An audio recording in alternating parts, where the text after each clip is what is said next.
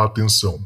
Este podcast pode conter representações de cenas que algumas pessoas podem achar perturbadoras e alarmantes. Os conteúdos aqui representados são responsabilidade de seus próprios autores. Para uma melhor experiência, os fones de ouvido são aconselháveis.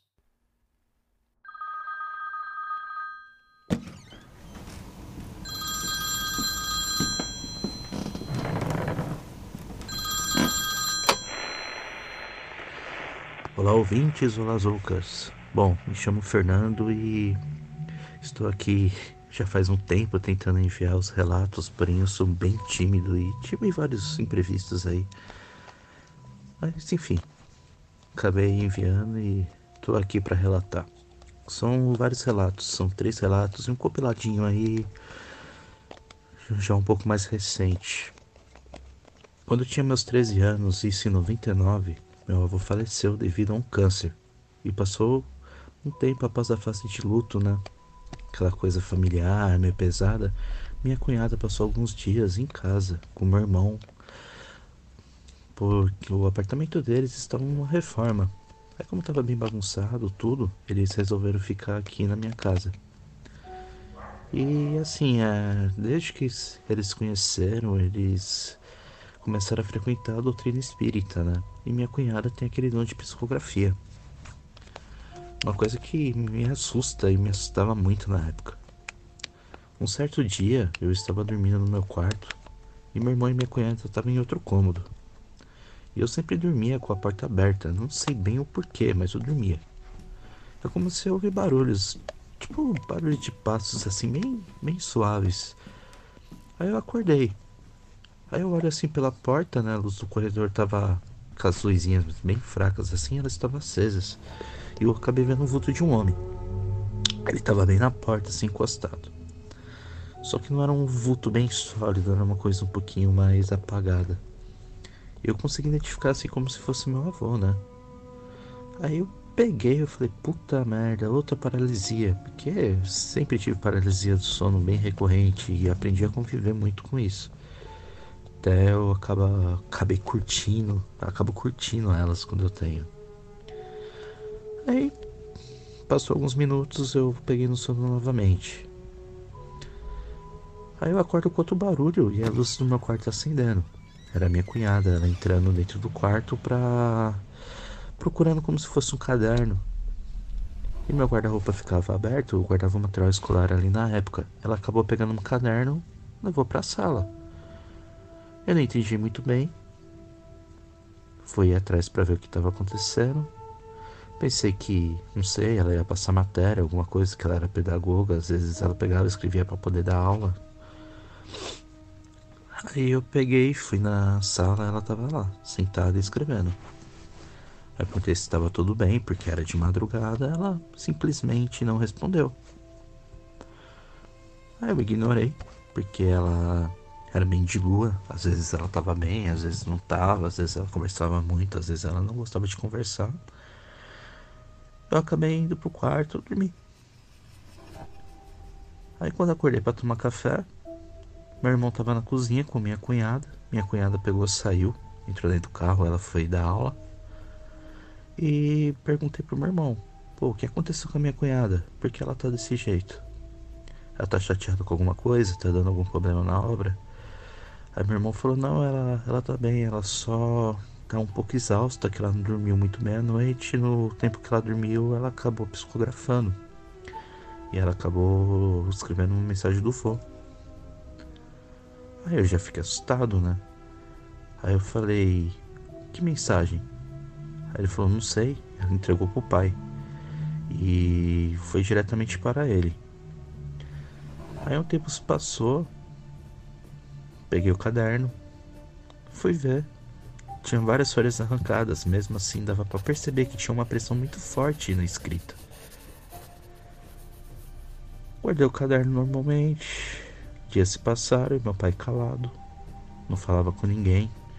Estava bem pensativo. Ele nega até hoje que ele tem essa carta. Mas a gente reparou que ele estava bem estranho. O segundo relato foi em 2002. Tinha meus 16 anos e, como sempre, gostava de ouvir um rock, metal, essas coisas. E eu via todo domingo. Ouvia um programa específico, né? Especializado no tema. Havia uma rádio ao lado da minha cama, aquele que era cheio de luzes, como se fosse aqueles. aqueles que tem carrossel, né? O carrossel de CD e tudo. Eu estava ouvindo. E quando acabou o programa, desliguei e fui dormir. Acordei pela madrugada, com uma luz no meu quarto. Virei para o lado e comecei a tatear o rádio. Pensando, nossa, será que eu não desliguei? Será que eu abaixei apenas o volume? Quando abro os olhos e me vejo e vejo assim, olho para o rádio né, na realidade e vejo assim no canto da estante, eu vejo uma luz muito forte. Uma luz bem sólida. Parecia ser uma pessoa e realmente era bem humanoide. Tinha rosto, tinha braço, mas eu não conseguia ver as pernas, eu via apenas o tronco para cima. E era uma claridade que não doía os olhos. Era uma coisa bem bem forte e se movia. Eu olhei aquilo e fiquei com puta medo. Ser sincero, eu fui lá cobrir a cabeça. Aí começou a me dar tremedeira, comecei a suar frio. Eu não sabia realmente o que estava acontecendo. Eu fiquei olhando por alguns segundos, né? Antes de cobrir a cabeça. Senti aquele medo intenso. Após cobrir a cabeça, eu comecei a ouvir um zumbido muito forte. E os cães aqui da rua começaram a latir, mas a latir muito mesmo. E eu comecei a ouvir barulho de caminhonete e buzina bem forte, bem alta. Eu não sabia, né, o que estava acontecendo lá de fora. Eu fiquei com a cabeça coberta até amanhecer. Quando amanheceu, não sei quanto tempo se passou. Não sei, eu apenas fiquei com a cabeça coberta, não sei se estava próximo de amanhecer, se era tempo de madrugada, se eu fiquei em choque. Eu levantei desnorteado, fui para a cozinha. Eu vi minha mãe lá, fazendo café da manhã. Perguntei para ela se ela tinha ouvido alguma coisa, né? Os cachorros latindo, barulho de buzina. E como ela tem um sono muito leve, né? Eu tava acreditando que ela tinha ouvido.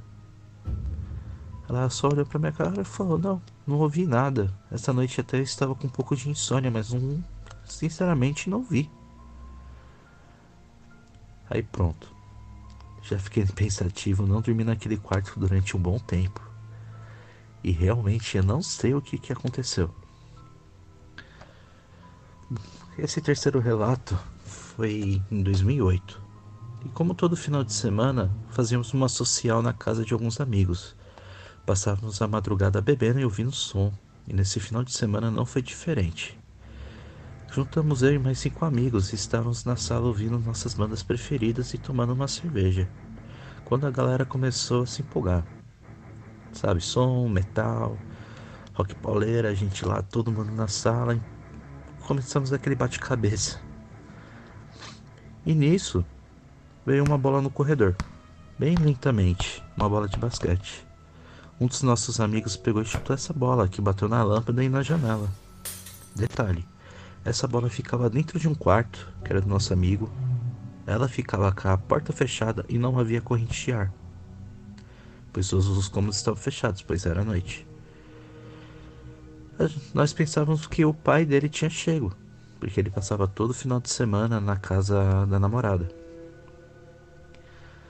Aí ficamos todos assustados. O colega nosso que era o dono da casa, olhou para nossa cara e falou: Vamos todo mundo para fora, de preferência para rua. A gente já ficou cismado, falando: Putz, o que a gente fez? Já sabendo, né? quebramos a lâmpada e a janela do cara, né? Seria o mínimo, né? O cara expulsar a gente da casa. Pegamos, sentamos na calçada, pedimos desculpa pelo ocorrido, pela bagunça. Aí ele falou: Gente, eu acho que ela não gostou da bagunça. A gente parou, olhou um pra cara do outro e disse: Quem? Ela quem? Esse nosso amigo ficou sério, começou a chorar e disse: Não quero falar disso no momento. Quando ele se acalmou, ele olhou para nossa cara e falou: Bom, poucos de vocês sabem, mas eu tinha uma irmã. Essa irmã, ela gostava muito de brincar comigo e com meu primo, que não é mais presente. Estávamos brincando ela queria pular corda. Ela desceu para o laboratório. Sabe aqueles laboratórios de. de química? O pessoal faz cloro. Pois o pai do nosso amigo vendia cloro, detergente. E ele fabricava isso em um quartinho anexo à casa. Ela foi lá, pegou a corda e nada dela voltar. Eles esperaram, esperaram um bom tempo, até que o meu amigo, ele foi atrás, pensando que ela desistiu de pegar a corda. Quando esse amigo chegou no laboratório, ela estava pendurada, ela havia se matado. Ficamos bem assustados com a história, pois poucos da gente sabia do ocorrido. E depois disso, a gente não ficou mais lá nessa casa. A gente arranjou outra casa para ficar, passando o final de semana. E esse nosso amigo acompanhou a gente. E ele dizia que o pai dele não passava nos finais de semana lá porque ele sentia energias. Ele sentia muita falta da filha. Ele sentia a presença dela. E isso às vezes o incomodava. Aí ele começou a passar os finais de semana na casa dessa namorada. E vamos pro último relato. Esse aqui é mais um compilado que acontece, que acontece até hoje, onde eu fiz um trampo temporário.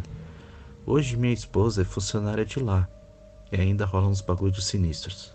Eu trabalho como estoquista, que é esse trabalho de fim de ano, em uma famosa loja aqui da cidade que não irei citar para não expor a esposa e não fazer propaganda do local, enfim. O estoque era no subsolo da loja, e quando eu entrei ficava na função de receber mercadorias e guardar nos casulos toda a mercadoria. Em alguns dias, as mercadorias caíam, e não era coisa de uma peça ou duas, e sim várias, e não sequenciais. Aí rolava uma lenda que o local já foi uma casa de jogos, aqueles jogos de azar, bingo. E nessa época era liberado. E como o pessoal falava, várias pessoas morreram no local, pois era uma máfia envolvida. Hoje, como minha esposa está lá, ela vive indo para o estoque e relata que após as 6 horas da tarde o pessoal fica com medo de descer lá. Pessoas dizem que já viram vultos encostados em cantos e entre gôndolas. Uma certa vez, minha esposa desceu ao estoque e, após as 8 horas da noite, as luzes sensoriais só elas ficam ativas. E no fim do estoque, ela citou ver alguém e a luz acendeu. Aí ela foi andando e a luz do fim do estoque apagou.